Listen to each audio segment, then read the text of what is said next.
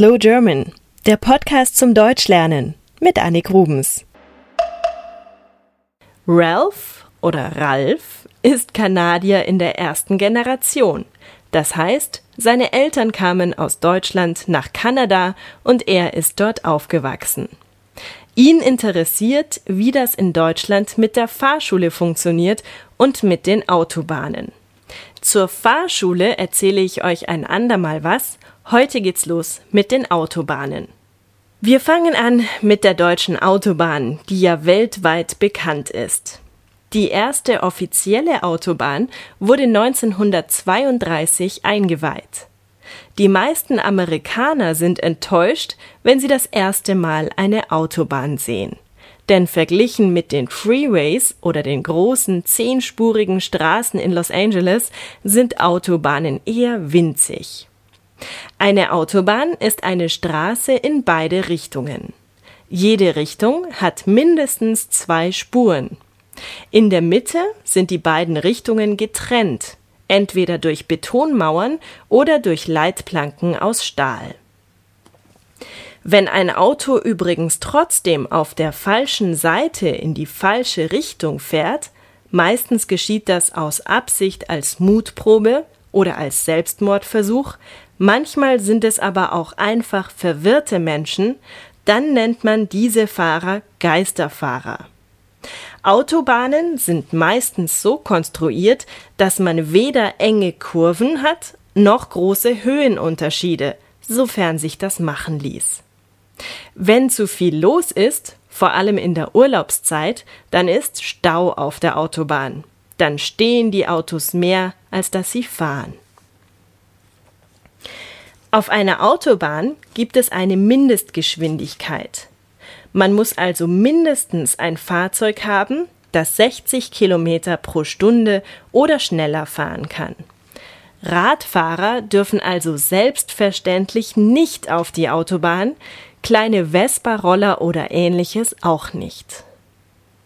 Ursprünglich hatte die Autobahn kaum eine Geschwindigkeitsbegrenzung. Man durfte also so schnell fahren, wie man wollte. Mittlerweile hat sich das an vielen Stellen geändert.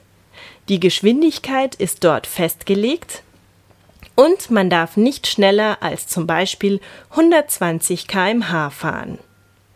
Grund für die Begrenzung ist die Sicherheit.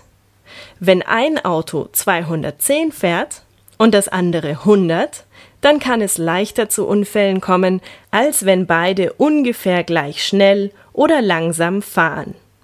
Ein Drittel des deutschen Verkehrs läuft über die Autobahn. Hier sind auch die meisten Lastwagen unterwegs. Sie müssen bezahlen, um auf der Autobahn fahren zu dürfen. Selten hat eine Autobahn mehr als drei Spuren. Da die Autobahn auch viel für den Fernverkehr genutzt wird, also für Menschen, die weite Strecken zurücklegen müssen, gibt es Raststätten. Man fährt also kurz neben die Autobahn, um etwas zu essen oder zu tanken. Es gibt sogar Autobahnkirchen. Und wisst ihr, was der Bau einer Autobahn kostet? pro Kilometer 26,8 Millionen Euro. Am teuersten ist die Planung, die normalerweise rund 20 Jahre lang dauert. Dann braucht man Ingenieure, die mithelfen und beraten, und der Bau selbst kostet 6,7 Millionen Euro. Wenn ihr mal in Deutschland seid und ihr sucht eine Autobahn, sucht nach blauen Schildern mit weißer Schrift. Zum Schluss wie immer ein wenig Musik, diesmal der GEMA-Song von den Reaper Boys.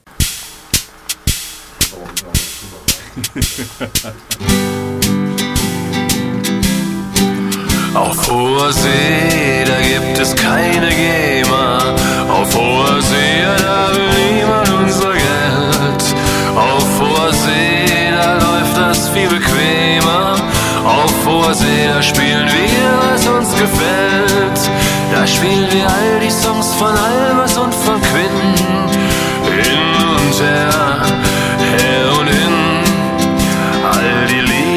vom Fernweh und vom Meer. Nur für euch, Reaper Boys, bitte sehr.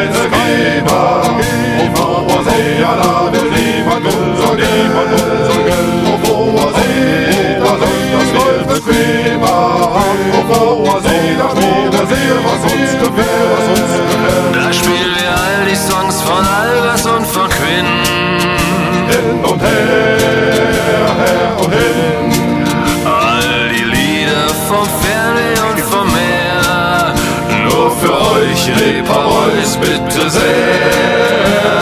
Wären Augen feucht und manche Herzen schwer. Waren wir gute Reeperbräus, bitte sehr.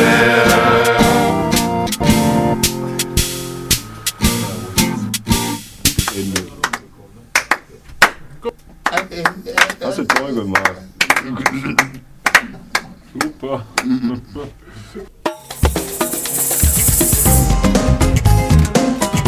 Mamita que me quita mi popón.